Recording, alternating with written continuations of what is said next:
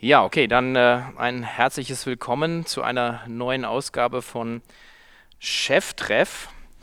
Und äh, zwar in unserer mittlerweile ja schon beliebten Reihe Female in Retail habe ich heute hier die Gelegenheit auf dem ISPO Digitize Summit zusammen mit Sibyl Brüggemann und äh, Elena Gatti ein Interview zu führen.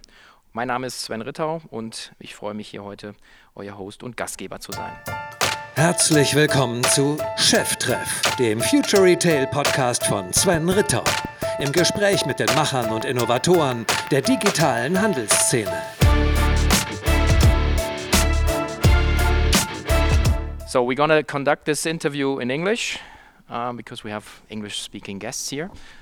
Listening to us. And I'm very happy uh, and pleased that uh, Sibyl, you joined us. And we start with you first, and then we, we're going to uh, introduce Elena later on, and then we uh, wrap it up together um, to actually dwell into, like, the, all three of us, into, into the topics. So, first question Who are you and what are you doing? yeah, hello, I'm uh, Sibyl. Um, I'm currently leading the marketing for Klarna in DACH, so basically all German-speaking countries. I joined about two years ago, and uh, previously had been with Rocket Internet for about five years, uh, where I was leading uh, the marketing department uh, from from Jumia, which is an e-commerce platform in Africa. Okay, so um, this is qu quite a quite a ride because you're still very uh, very fresh and young. so I would say so. You started off very early, right? Like uh, the career. When when you got finished your studies? Well, that's that's a good question. So I started with uh, 20 okay. years old. Um, I joined Jochen Schweizer, which is also based here in Munich, yeah. and I studied uh, in parallel. Um, so that's why I, I jumped a little bit further uh, and, and, faster. Um, and then I stayed there for five years, finished my studies uh, while being at Jochen Schweizer, and then I uh, moved on to your, uh, to Rocket Internet. Mm-hmm. So, and basically, what the majority of your career has been uh, focused on, like like e-commerce and, and like products uh, selling. Very digital. Yeah, so I'm very digital. much in this digital age. Yeah. Uh, so I don't know anything about the offline world. Yeah. Okay. and uh, pretty much e-commerce focus. I mean, starting with. Uh, online voucher and gifts, which is Jochen Schweizer, mm-hmm. um, which obviously was tapping into that uh, e-commerce, but then heavily e-commerce when we built up internet and e-commerce in Africa, which was the first uh, at that time. Yeah. And then now in payments, which is also part of e-commerce. yeah, that's right. So um, I I, I, I um, listened to uh, to another talk you gave, and you said you after all this like commerce part and and B two C and marketing, you were interested in joining a company uh, which is more uh, more on the product side, more like the go to market uh, thing. Is that I mean that? But then when you look at your Vita, and uh, actually you, you always joined companies which were very young like in the in the phases and then now it's a very mature company. I think a couple of hundred people working for Klarna. So how did that happen? Yeah that's a very good question. When i was approached uh, by a friend actually who happened to be at the at Klarna as a product uh, product director at the time he said uh, there's an opening i could fit in. And i said well thank you but i'm not interested in corporate. I'm actually more interested into into early stage or growth companies. And then he uh, he said well have a look because i think we're corporate at size but we have a startup mentality, and that's actually what I uh, learned soon was actually the truth, and that's the reason why uh, Klarna is the perfect fit because obviously it's a very established company. Uh, it has serious business, a great numbers and growth uh, numbers as well. But at the same time, we we uh, move fast and we also act very agile and uh, similar to a startup um, at that yeah, I think we were. I, I mean, uh, we. I did Shirtinator a couple of years back, and we were one of the first German companies actually introducing Klarna. Um, actually, for those who are not knowing or not familiar with the product, actually, you guys started off with with a pay by invoice uh, product. Say, like you actually, as a consumer with a shop, you could choose to actually switch from credit card to invoice, and then you guys were uh, actually in the background making the credit check, right? Is exactly. Yeah, with the payment processor, um, when it comes to uh, invoice payment, invoices for those who are not German is the most preferred payment method in the German-speaking countries, uh, and it's quite famous. Uh, and we are quite famous for that. So that's uh, basically how we started off 2005. Uh, back in Sweden because we're a Swedish company uh, and started off a few years later in Germany. But now we it's really hard to put Klarna in one sentence because we do so many things at the same time. Uh, one is obviously the payment methods that we provide. Also, Sofortüberweisung is one part of us, or our product portfolio, which we acquired a few years ago. We just launched our credit card, the Klarna card, two months ago. So it's a very much end consumer game that we now tap into. Uh, so it's really hard to to put one one sentence to what we do. Yeah, but well, the company was actually like founded in 05, right? So 2005, yeah. Yeah, so it's like 15 years in the game. So and the valuation is like you know some saying like two billion company turnover is half a billion, right? Yep. So it's it's not it's a very sizable company. So, um, but we will talk about later uh, on about payment and, and, and, and mobile payment especially, which is from from my point of view very interesting driver for for the whole market. And uh, I would like to jump a bit back in your career and what what what would be interesting to me is like what is the the like is there any any underlying uh, like personal portfolio where you say like okay that's me that's that's Sybil and you just wake me up at 3 a.m. in the morning uh, what what are your strengths uh, you actually could tap into without thinking about it I think one thing that really determines who I am as a person is uh, I love challenges, and I think uh, throughout my career, the reason why I've chosen certain things, obviously, the challenges had grown over time because when I was 20 years old and I moved from Hamburg, my hometown, to Munich, uh, it doesn't sound like a bold step, but obviously everyone can imagine him or herself being 20 and moving away from your friends uh, to a city that you don't know, and it's uh, and you have to like cover your expenses yourself is obviously uh, it was bold at that time but then obviously the challenges grew over time. And uh, for instance uh, switching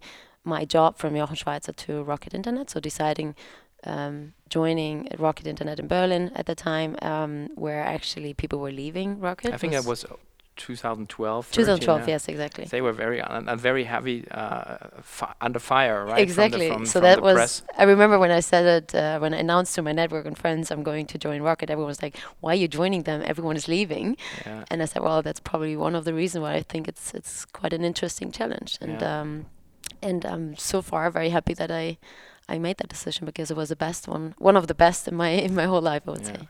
I think I mean the the, the founders and um, especially Oliver Samwer is is famous for being very hard nosed on the one side, but on the other side, of course, I think he, he's putting everybody in, in, the line of fire, and so that's the way you can actually grow, right? I think one of your stories is the one with the Singapore guy team. I, I really love. Maybe you want to share this.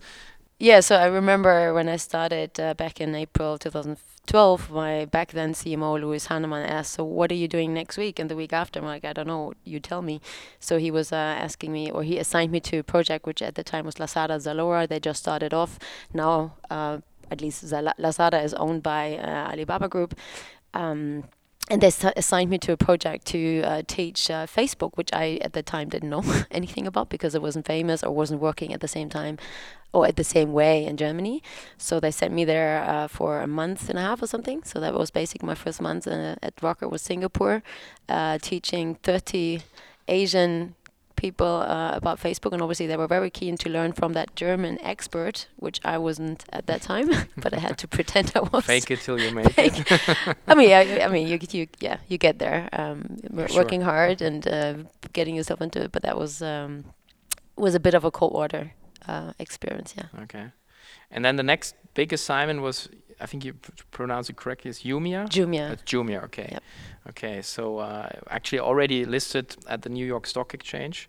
Yes. Uh, three months ago. Three months ago, mm -hmm. and you were uh, responsible for the. Well, actually global, but the African rollout for four years, more or less, and, and covered the marketing area. Is that? It's like, I mean, how can I actually you know, imagine that, like you, you being based in Berlin, or you just being based in Joburg, or, or are you being all over the place, like Nigeria, or? Uh, probably last uh, more, more, all over the place. Uh, the marketing team has initially been set up at Berlin because it was a rocket a rocket team that I built out the the Jumia team and then we moved, or at least I moved to Paris, and I had to build up the team again. Okay. Because not uh, it was a hard uh, hard sell from Berlin to to Paris for most of the people. Um, and then I was uh, I also had teams obviously in the countries. We had 14 countries at the time, yeah. so I was traveling not to 14 countries, but the majority was, or the majority of my travels were uh, Nigeria, Egypt, Kenya, Morocco, but Nigeria primarily because that's okay. the biggest market. Wow. And uh, Jumia is is uh, like the the Amazon of Africa. Yep. So and uh, actually, does the company sell uh, products on their own account, or is just a platform thing that they open up the, the like their their, We do their both. infrastructure? Or You they both, do yeah. they do both. I need to like say. Amazon. Okay. Yeah, it's like a marketplace platform, but also um, having their own uh, warehouses. Uh, Nigeria was the biggest or the largest at the time I left. It was 20,000 square meter. Mhm. Probably they even increased that. Okay. Um, So they had their own own products as well. Okay, but and if you compare this to like Germany or especially Europe, I mean, I, I can imagine that there is no real logistics infrastructure whatsoever. Like there is no, No. DHL network. So um, how how you actually then you, you build up something like that Yeah. when there is no real unified continent, no unified whatever infrastructure. I would say that's where the entrepreneurial mindset starts because uh, when something is not in place, you just build it yourself. And at the time, 2012, when we started in Nigeria, it was very underdeveloped when it comes to e-commerce, online um, shopping, infra- lo- logistic. There were two shopping malls for over 20 million people, and if you can imagine, everyone that has ever been to uh, emerging markets, you know the traffic in in those cities are just insane. So you take uh, hours. I remember we took three hours sometimes to go to the office and back.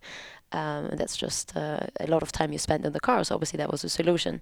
But we also had a challenge to overcome because we need we needed to get that product to the customer. So what we started with is basically having those little motorcycles uh, going around the city, and that could obviously bypass some of the traffic jams. And uh, from that start of uh, solving the logistic challenge ourselves, we also built up uh, a logistic company out of that um, that is now serving also other customers. Okay, that's a daughter company then in that Yeah. sense, or Yeah, and now obviously they have trucks and uh, bigger, bigger cars, and it's Yeah. not just a motorcycle. But that's how we started off, and it was quite famous. The Jumia motorcycles that you would see around the city all right. in this orange, uh, orange, uh, like branding. Uh, Okay, and then- you, t- you take this as a, as a like a blueprint and then roll it out in like Yeah. Egypt or uh. Cote d'Ivoire or yeah, and we learn from one each other. So I remember Egypt was um, always uh, best in class when it comes to logistic and operations, also because the market is a little bit further ahead than uh, Nigeria at the time.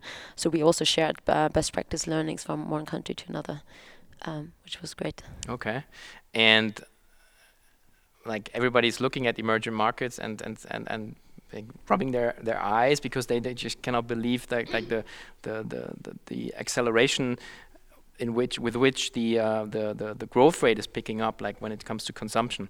And w- what is the main driver there? Is that like this one the mobile phone or, or what is what is because or is the lack of of of of, of, of you know product offering or what is Yeah, so I think we, we started, we, we already t- talked about it earlier. So emerging markets very famous uh, for very particular um, behavior that we see is that they skip the desktop uh, generation. So they basically jump directly into mobile uh, consumption that obviously is content, uh, shopping, payment and everything.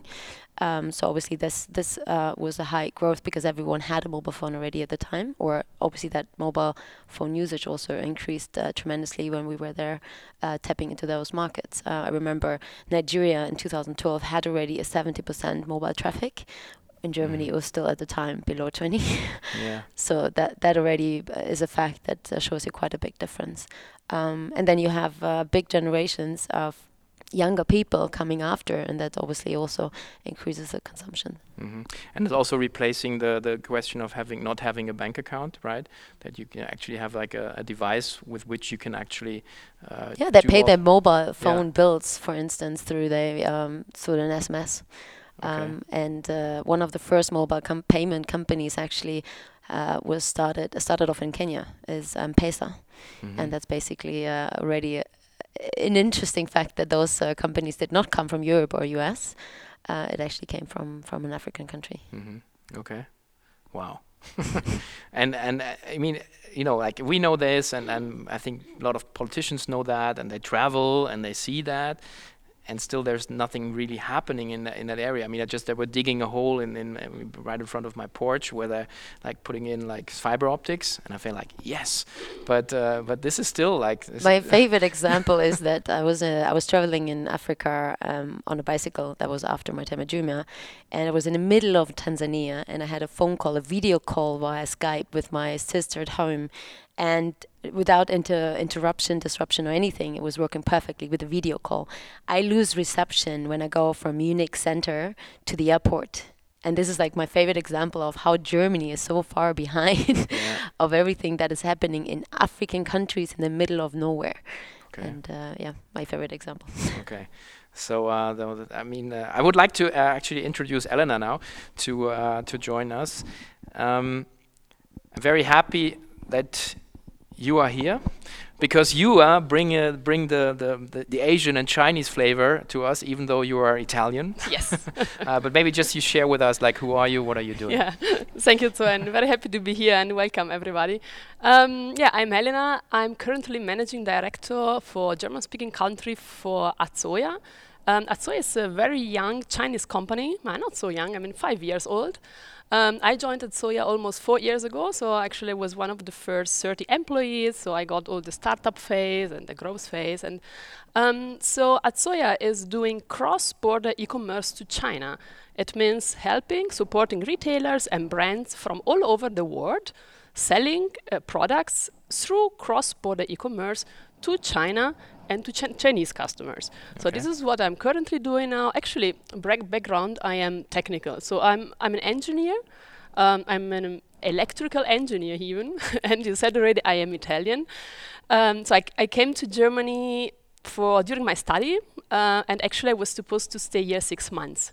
This was year 2000, so this plan didn't work. Okay. so I, I stay a little bit longer. So I'm um, yeah I'm still here. You exchanged, uh, I think you, you traded uh, Duisburg, where you Yes. did your studies with Munich, so that's an improvement. For That's, sure. that's So- definitely an improvement.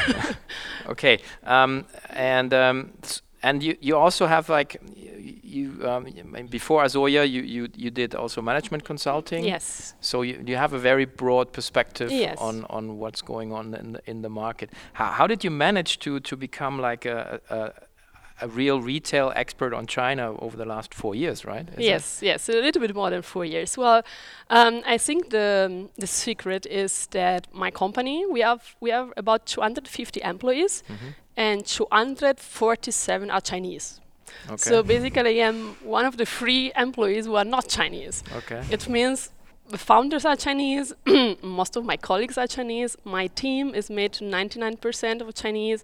Um, I travel often to China, so if you have daily this exchange uh, with colleagues, but um, actually also friends now, um, then of course you understand not only the market and the ecosystem, but you understand wh- who are the consumers, what do the consumers really want. Um, so I'm spending also s- mm, quite some time also during my holiday there. So I try also to combine, you know, a little bit some private holiday with the work to get even more into this deep understanding um, of the retail ecosystem and, and of course also Chinese culture. So you know, retail um, is a question of culture at the end. Mhm. Um, so if you understand the culture, uh, you get also into into the retail. it's a good qu- a good quote because um, when you say culture, how is it actually possible then to to uh, to move like a German brand or German Yeah. retailer to to the Chinese market? I mean, it's like okay, one thing is the online shop, but then you, I mean, you know, you need traffic, you need conversions. Yes. Um, first of all, I would say before that you need traffic and you need conversion, you need the right mindset. Mhm. So um, when I was also talking with, with retailers and brands, um, I'm always around through Germany and, and exchanging opinion with C-levels and executives who wanted to sell into China.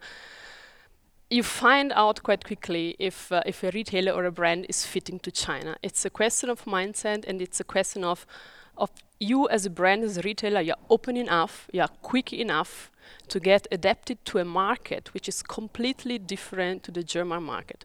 Not only the ecosystem, I mean, Facebook not existing, Google not existing, Instagram not existing. So we, we are talking about a completely new world who is mm-hmm. established there because of this of the China's firewall. Uh, of course, the Chinese government, um, from their perspective, um, supported domestic companies to get s- on, such on such growth, like an Alibaba or a Tencent. So we are not only talking about completely different ecosystem, but also a completely different customer. Mhm. So I see many times uh, retailers and brands here who, are, who said, "Well, we are, you know, we are successful in Europe, we are successful in Germany, maybe we are even successful in US. So we are going to replicate, you know, the same what we have done in the last 10 years for China. So we have already a business plan, we know already what we want to do, we have a roadmap, so just do it." Mhm. this uh, most of the time doesn't work because you really have to go with totally different tool, a very open mindset. Things change so quickly. So what what now is uh, what now is seems right in two months it has to be something else. And this speed um, is, is, quite challenging for, for German retailers and, and German brands to get on in. Mm-hmm. Okay. Um, yeah, this is one. And the second thing is also a question of trust. So if you want to step into the Chinese market, m- you mostly need to have a partner. And the relationship between the partner, the Chinese partner, and the German brands, or even between the Chinese team and the German team, it has to be a very trustful relationship. And there are the topics. It's Mhm. more a question of trust, it's more of a question of communication than of course also a question of traffic. So Mhm. as you said, there's a big challenge to get traffic now in China. Um, the market is very fragmented. Everybody from the all over the world want to enter the Chinese market. You know, it's like a bus. We know all have to get to China, so it's you have to really to get um, the, re- the, the you know the, the right communication to the customer to get the feeling of your brands and to get uh, the customer there where you want to have them. hmm I think it's like a bit like the comparison when when when, uh, when people are like looking at Amazon, and they are just acting like I'm, I don't understand it, but I'm just afraid, and Yeah. that's that's bad. That's a bad thing. And so usually it's the case when you don't understand what's happening, it has to be bad.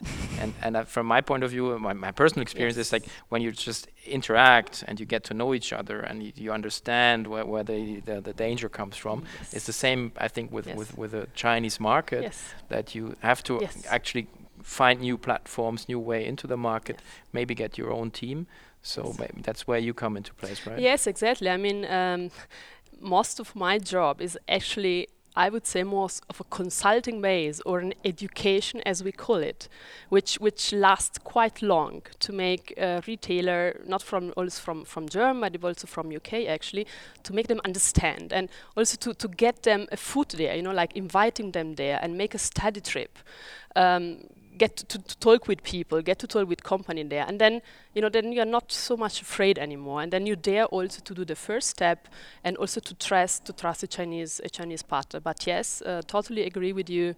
Um, we read in the news every day negative news about China. So you know I, I read every day Handelsblatt, and Mhm. basically on a s every second day there's on, on the first page uh, some uh, not positive news about Yeah. China, which is of course I perfectly understand, but it makes you know in the mind of the people it's like oh no, I don't even want to think about it. It's, it's dangerous, and um, they don't. Sometimes you know they forget the, the huge potential which is behind this market. Yeah, I'm picking on Amazon because we had like uh, four weeks ago we had our, our K5 Future Yeah. Retail conference and and the and the the number one topic was peak Amazon. We actually we our position is that that we think Amazon is peaking when it comes to their own business, and this this is then again opening up opportunities for all the other specialized retailers. So and this is what what I really don't understand sometimes that people I mean, th- the facts are there. The, the, all the, the Communist Party protocols can be read online Yes. and and there is everything inside what they what they want to accomplish over the next seven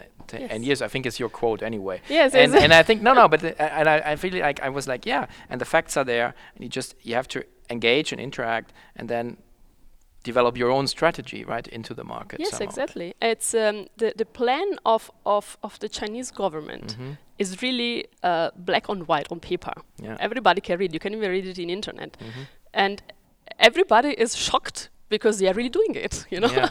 it's uh, Maybe it's- we are not used to it. Like we are not used really acting exactly on what they we are think. they somehow want. not used to it so we think yeah okay that's the plan and in four years there are elections anyway so it's going to change Yeah. they are because they are not election in that sense um, it's not going to change but it's going to happen Mhm. um, so basically you know i think that, that europe should also get onto um, you know geopolitical strategy also what's uh, what's um, toward china yeah. an economical strategy and not only you know we, we tend in Europe to you know to fight with each other and and you know um, within Europe to have some topics but uh, this is always my you know my wish you know also look right and left what's happening there um, and get the world more global uh, Mhm. it would benefit to our economy and um, to the whole world Well, I mean, Yeah. that's maybe a good point, like coming back to Europe and, and your experience with Klarna, right? When you joined, I mean, like Sweden is like, I don't know, one and a half, two hours flight, depending on where you start off in Germany.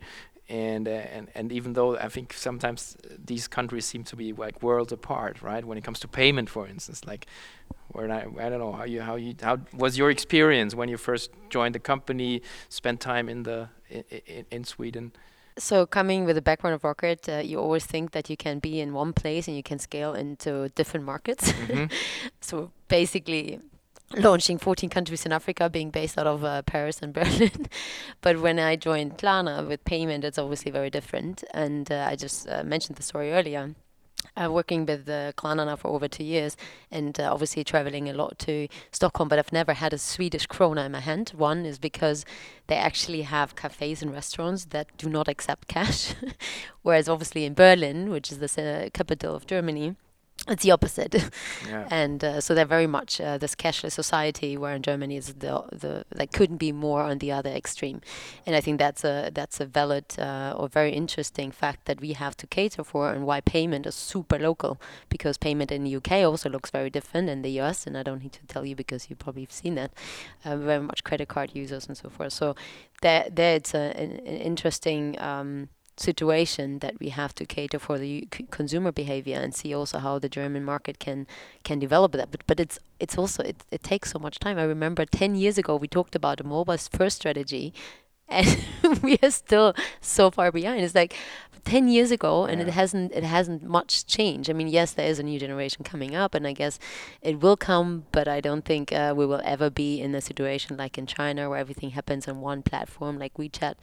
We're just a different different market Mhm. and different behavior. Yeah, yeah, I agree. Um, uh, I agree. I see mm, y- Europe and also Germany mm, getting quite slowly there, but there are anyway some progresses um, which I'm happy about. I think um, it, it's very quest- um, very much a question of mindset, as we said before, not Mhm. only of, en- of, of retailers but also of consumers. So when when I am in China, I am flashed how how Chinese people are so enthusiastic about each innovation which is offered. They're really enthusiastic, so they, they do it, they, they try it, and, Mhm. and they just they just do it, yeah, and they take it and they look they look at the positive stuff. So in Germany, sometimes I have the impression it, comes something new, and our mindset is more, ooh, what what. But there's one thing that we learned. We did a, a just recently. We did a consumer study in Berlin, uh, just uh, because of the lau- launch of our card, and we found out that actually the consumers were were were asking for cashless uh, environment, Hmm. but the infrastructure wouldn't allow them. Mhm. So, so it's not that uh, we as a consumer are tied to cash and we, we, we kind of stick to it. It's just that the infrastructure doesn't allow us to to go into that cashless society. And I think it's back to the uh, internet connection and the uh, the network. It, network. it's Mhm. the infrastructure that uh, is slow. Uh, it's not so much the mindset, at least on the consumer side. That's at least my feeling because when we looked into studies, it was very much the opposite, which was surprising to That me because I thought me, yeah. I thought Yeah. as well that the consumer wants uh, Yeah. to pay with cash, but at least in that consumer study that we've conducted in Berlin uh, recently, it was the opposite. Yeah, it's interesting when, when you look at the, the, the new cryptocurrency uh, being launched by Facebook, and the first like political uh, arguments were like, like, oh, we have to control it, we have to understand it, we have to really see. And then and then when you look at the U.S. market, they say like, okay, let's do it, let's try it, and and so it's like it's also a bit like mindset. It's Yeah. about like how you actually approach things, and and uh, it reminds me a bit of the like the, the, the German success story after the war, well, like everything was was was gone. There was nothing there, and then you you build from scratch and you you gain momentum. Yes. And it's the same with Africa or China. China, when you don't have the infrastructure, the desktop infrastructure, no banking infrastructure, and you you get a smartphone, and suddenly, you know, it's gold rush. And, and that- that's what actually I think uh, you know these these areas actually are picking up. I think right? we're also in this comfort zone in Germany. I mean, Yeah. we we we're doing well. Uh, most of our people are happy and doing well uh, Yeah. compared to maybe other markets, and that's maybe why we are not having that pioneer, as you just said, uh, push and and and uh, understanding of okay, let's inter, inter uh, disrupt and innovate. Um, we feel like no, everything is working like it is. yes, why should we change it? Yeah, it's Yeah, I think true. it's about the legacy thing. It's like when, same when like my, I mean, I'm doing e-commerce for 20 years now, and and and, and I, I see you know all the legacy issues you have with with like traditional retailers because they have their stores they have their workforce and uh, you know it's, it's very difficult to change the mindset i think Yeah. that's that needs a generation at least Yes, And, it's uh, it's it's much easier to adapt something if we don't have to give up something else. yeah You know, i- i- it's much if you have nothing to adapt something, that to adapt something if you have to give up to your legacy what you are used to for the last uh, years, last 20 years. So it's actually very very human, I would say. Yeah. okay, but we're not here to just to have to blame culture. It's like how actually can we embrace the change? Because you work in a position where you can actually, like, you know, back mold it and create it, uh, and you are as well. So how how do you get get get more uh, retailers and more brands actually, you know, making the move to China or like uh, like any any other area? So f- first of all, I have to say that uh, i it's alre- there's already a big improvement. So when I started four years ago, and I was talking at uh, you know at some at some events. Um, or, or talking with retailers, they were looking at me like uh, I were an alien. I mean, they were just started e-commerce here, and they, you know, struggling with, you know, sending a parcel from Munich to Hamburg, and then I came and said, "Well, why don't you send it to Shanghai?" So it's that was kind of really very quite pioneer, I would say. Now, um, now it's the other way around, and I think most of the retailers, especially in the categories which are interesting for China, um, are getting there. So Which are what like what is it like beauty yeah, health? Yeah, so it's it's a very much uh, beau- beauty, of course. Um, at the beginning, it was very much this baby, you know, baby baby milk, baby powder, so everything which has to do with with pregnancy and and baby stuff. Um, it's a lot about nutrition, so nutrition supplement.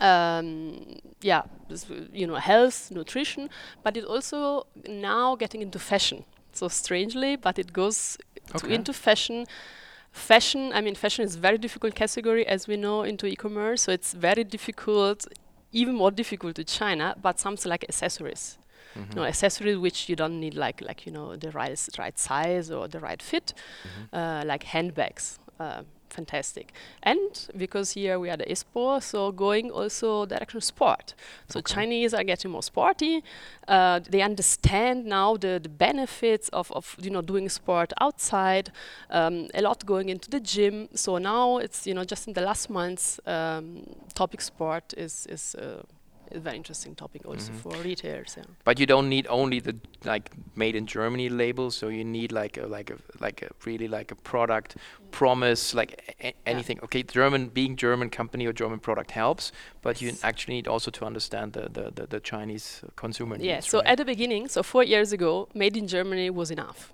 Mhm. Uh, so the ones that stepped into the market four or five years ago had a, a fantastic growth curve Mhm. because you know it was a question of distribution. Products were not there, so you just bring a product from Germany with made in China, um, made in Germany. So fantastic. So now. uh, The market is uh, is already mature enough. So this made in made in Germany is nice to have, it's good to have, but it's not enough anymore. So you need have to have a fancy product which fits the customer, which fits the consumer. So then, of course, you need to understand your consumer first. You need to understand to whom do you want to sell your product. And yeah, made in Germany is a label, is a fantastic label, but is now not enough anymore Mhm. to be successful there. All right. So. Looking to my Turning left. around. what what is what, what what could be your impact like as Klarna or you personally to actually mold the the digital shift a bit because yeah your products are, are basically digital or like I mean that used to be at the time but how do you actually you make them make them work So, fun fact is that when we launched the Klarna card, uh, what the one thing you can't do with the Klarna card is withdraw cash. Okay. And uh, we had a heated discussion internally whether this is a good thing for Germany or not. And I was very much uh, promoting uh, it's good to, to not support that. I think it's also because people uh, in Germany, in particular, tend to use a card uh, to withdraw cash, but actually don't utilize what a card can do. They don't actually know what a credit card can be used for. and um, so it's basically the other way around. We force people to think about what you can possibly do, and also uh, bene- uh, like use all the benefits. Um, but what we, I mean, we started off with a digital product, and uh, that's basically catering the the payment um, methods for online shops. So that's already supporting the the growth in e-commerce.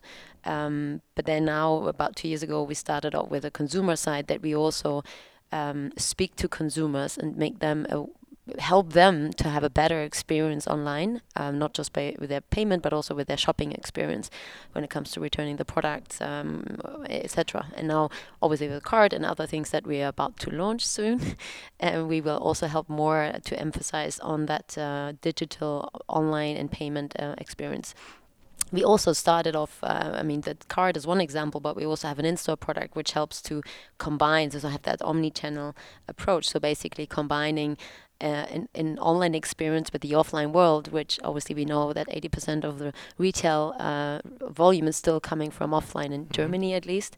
Uh, so that's quite a big, uh, significant number. So we yeah. don't want to leave that out. Um, so obviously combining that part uh, with an omni omni-channel solution is obviously very important to us as well, so that we have this 360 degree and we offer what consumers are asking for because we not necessarily need to push them online if they feel comfortable with their offline world, but at least give them the same experience that they're used to online, also in the offline world. That's at least as the uh, approach we have at Klarna. And uh, Doota is also very customized per country. So, for instance, we have a different offering in Germany than we do have in Sweden, also UK, and now even different in US. Mm-hmm. Um, because obviously the markets are different. Um, are, you already in, in, in Africa or, or Asia or? No.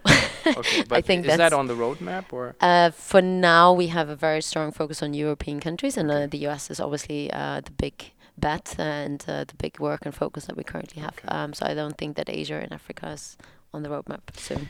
But there are a lot of Asian people coming over as tourists, right? True. So like yes. huge uh, consumption potential. Yes, it's huge. Y you know um which percentage of Chinese has a passport? Do you have a guess? I think in the US it's like 20, 30% or so? In China, it's 8%. Okay, wow. So it's just the beginning. Okay. Um, and the president said that in five years it will be 30% having the passport. It means that, you know, now just we have the feeling that so many Chinese tourists here, it will be much more. And it's a huge potential also for, you know, for stationary, uh, physical stores, or offline stores in mm -hmm. our mm-hmm. city centers. Sure.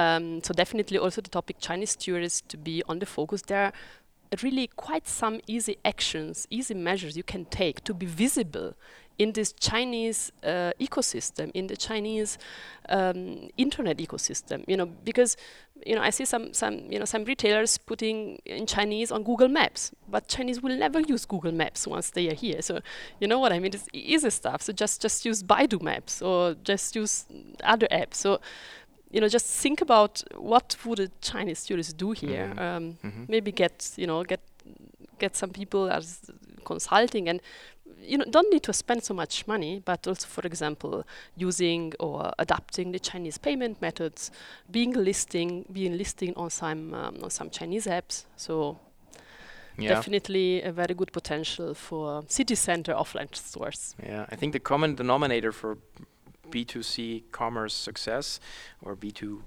commerce success is like to uh, to to really uh, have customer centricity and, and and stay humble. I mean, like really, if you understand, you don't understand your customer. Yeah.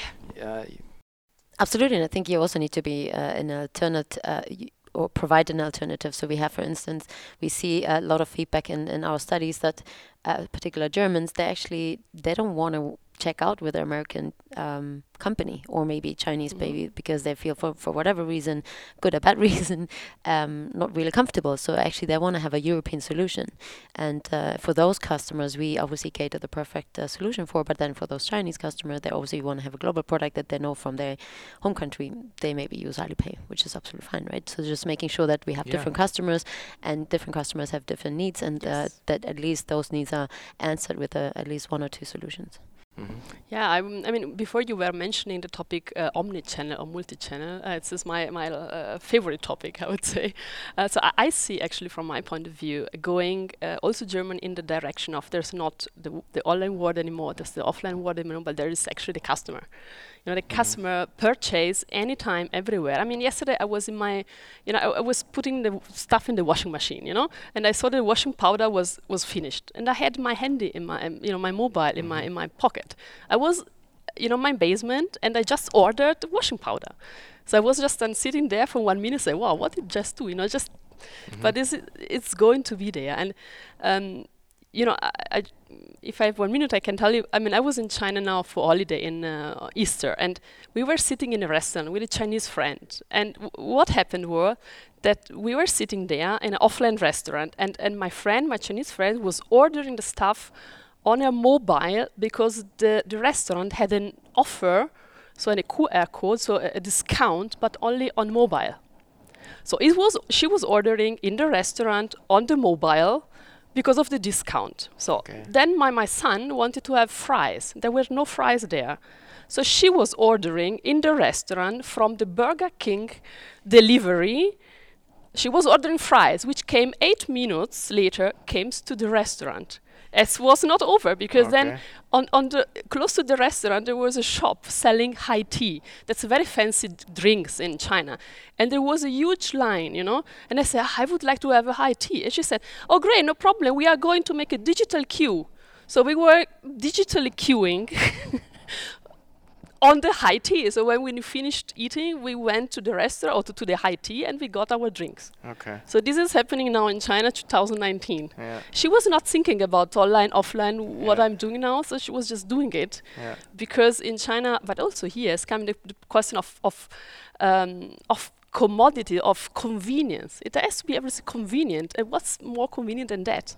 Hmm I can, yeah, I can, I, I see that. I mean, it's like may, maybe, um, like uh, to, to wrap things up. Um, I, I, I always try to act on, on, on what I believe in. It's Like um, I'm not really 100% that throughout all my life, but uh, so what would you uh, actually, if you can choose, like one, two, three uh, areas, or where you actually would would bet money on, or your time, even even more uh, interesting, uh, over the next five years? Like, which, what, what what trends, what what do you expect seeing shifting, like over the next yeah three five years, whatever you can you can pick. But like saying like, okay, you would invest in Africa because you you have like a strong uh, experience there, or uh, you, would you bet on like more emerging markets, on, on certain products, on certain services? Um, you would bet against Germany. I don't know, like a- anything.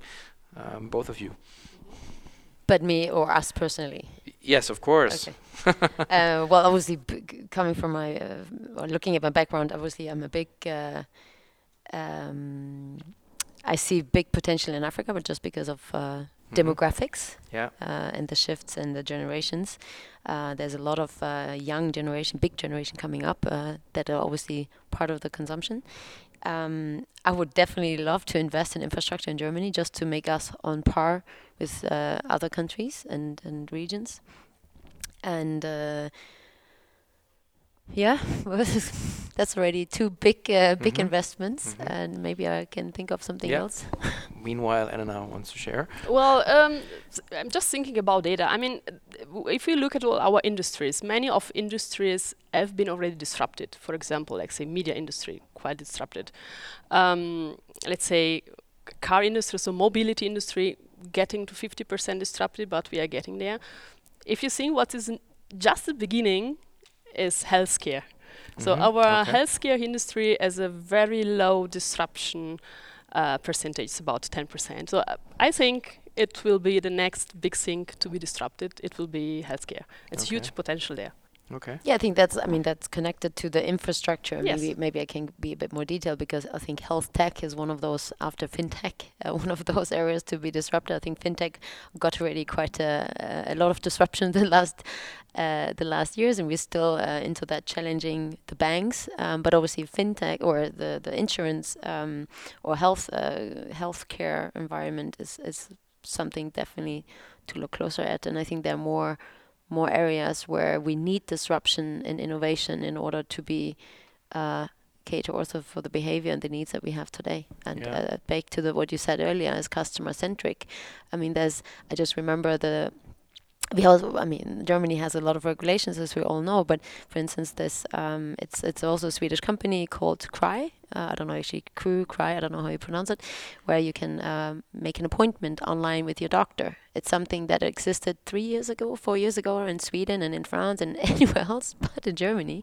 And they just recently opened up um, that regulation because they were just blocking um, those those services. And we, we block a lot of things. Uh, same thing with the electro uh, scooter, which already uh, launched in Tel Aviv in Israel two years ago, and they they they're completely used to that. Yeah. And we just happened to use them, I think, a week ago. yeah, yeah. So it, it, obviously there are many more examples where everywhere else in the world you can do things and you can you you feel better served but in Germany so I would I mean if there's a lot of investment need Mhm, um, but I think it's more regulation politics mhm. um, enabling also entrepreneurs to to build up uh, businesses and ideas and to be innovative Mhm. Okay. Yes, uh, this is all from my point of view. Mm, so mm, I feel that the regulations in Germany they are blocking uh, man- many mu much spirit of entrepreneurs. So it's just too much regulated. Yeah. So many regulations. So this would be nice. It would be a little bit also disrupted as well. we can still afford it, but um, the question is how long. And I just wanted to share what, what one of my inspirations over over the last w- weeks. I, I just uh, I, I just finished the, the book from Hans of Hans Rosling uh, called Factfulness. Uh, I highly, rec- highly recommended by myself now because it, it actually it it taps right into what what you both were sharing. Like there are whole like generations in in Africa, in Asia, uh, and and and and these people they want to reach higher levels of, uh, of, of, of you know like living standards. They want to spend more money. They want to earn more money, and uh, and these people will drive the way the world will shape over the next years and to come. And uh, and they use the mobile phone. They don't. They're not used to the Google search thing. So and they're not Amazon listings. So they're used to Instagram or the likes of. Uh, things in, in, in China and Africa. So I think there is a um, yeah, just stay humble from my point of view, and um, and I'm very very grateful that you, you two joined me here on stage. Thank you and uh, yeah, thanks for your time and your insights. Thank you. Thank you.